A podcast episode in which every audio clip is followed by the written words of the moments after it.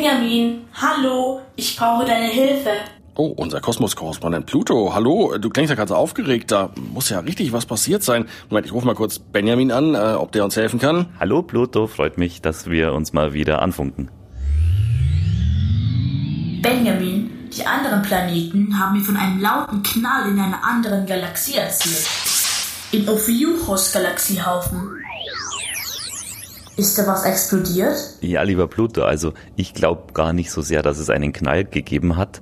Vielleicht ist es mehr so ein Gerücht, denn im Weltall, da hört man überhaupt nichts. Da gibt's ja keine Luft und deswegen auch keinen Schall. Und deswegen ist auch eine Explosion im Weltall höchstens mal vielleicht zu sehen, aber hören tun wir da eigentlich nichts. Na okay.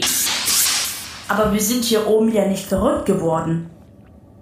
Naja, auch, auch unter den Planeten scheint die Gerüchteküche zu funktionieren. Aber Moment, ich schau mal kurz im Internet nach. Ähm, ah, hier habe ich's. Der Ophiuchus Galaxienhaufen ist ziemlich groß, steht hier. Also der hat ungefähr 1000 Galaxien und eine Galaxie ist eine Sternenansammlung und der Haufen befindet sich im Sternenbild Schlangenträger und das heißt auf Latein Ophiuchus. Der Ophiuchus-Galaxiehaufen ist 390 Millionen Lichtjahre von uns allen entfernt. Benjamin, du hast mir das mal erklärt.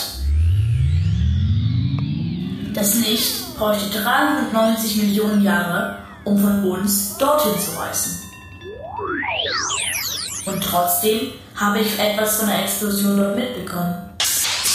Hm, was da wohl explodiert ist, weil in so einer Galaxie ist zwischen den Sternen ja eigentlich fast nichts außer heißem Gas, oder? Aber diese Explosion, die die Forscher jetzt gefunden haben, die hat dieses heiße Gas beiseite gedrückt und zwar so viel, dass diese Blase ja wirklich 15 mal so groß ist wie unsere eigene Milchstraße. Oh, das ist ja riesig. Ähm, ich habe hier weitergeschaut im Internet, da steht sogar noch mehr. Für so eine große Explosion braucht es ganz viel Energie und dafür kommt eigentlich nur ein schwarzes Loch in Frage, das so viel Energie hat, wie es dafür braucht.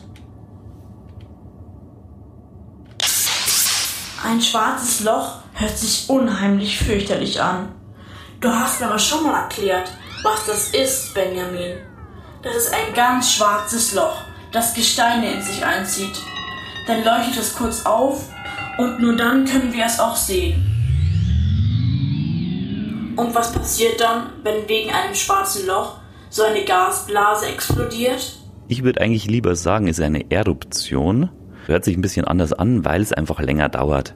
In Wirklichkeit ist es nicht puff einmal vorbei, sondern es ist ein riesengroßes schwarzes Loch und das dauert Tausende oder sogar Zehntausende oder Hunderttausende Jahre, bis dieser Ausbruch überhaupt vorbei ist. Also das explodiert erstmal so ganz lange vor sich hin und irgendwann hört es dann doch wieder auf.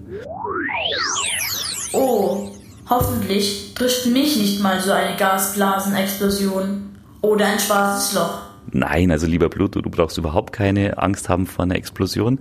Wir sind ja ganz weit von dieser Explosion entfernt und die war auch schon vor, vor ganz langer Zeit. Wir sehen nur noch die Spuren und bei uns in der Nähe, da hat auch noch niemand ein schwarzes Loch gefunden. Na dann müsst ihr mich unbedingt auf dem Laufenden halten.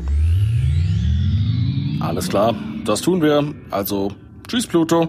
Tschüss, ihr Erdlinge.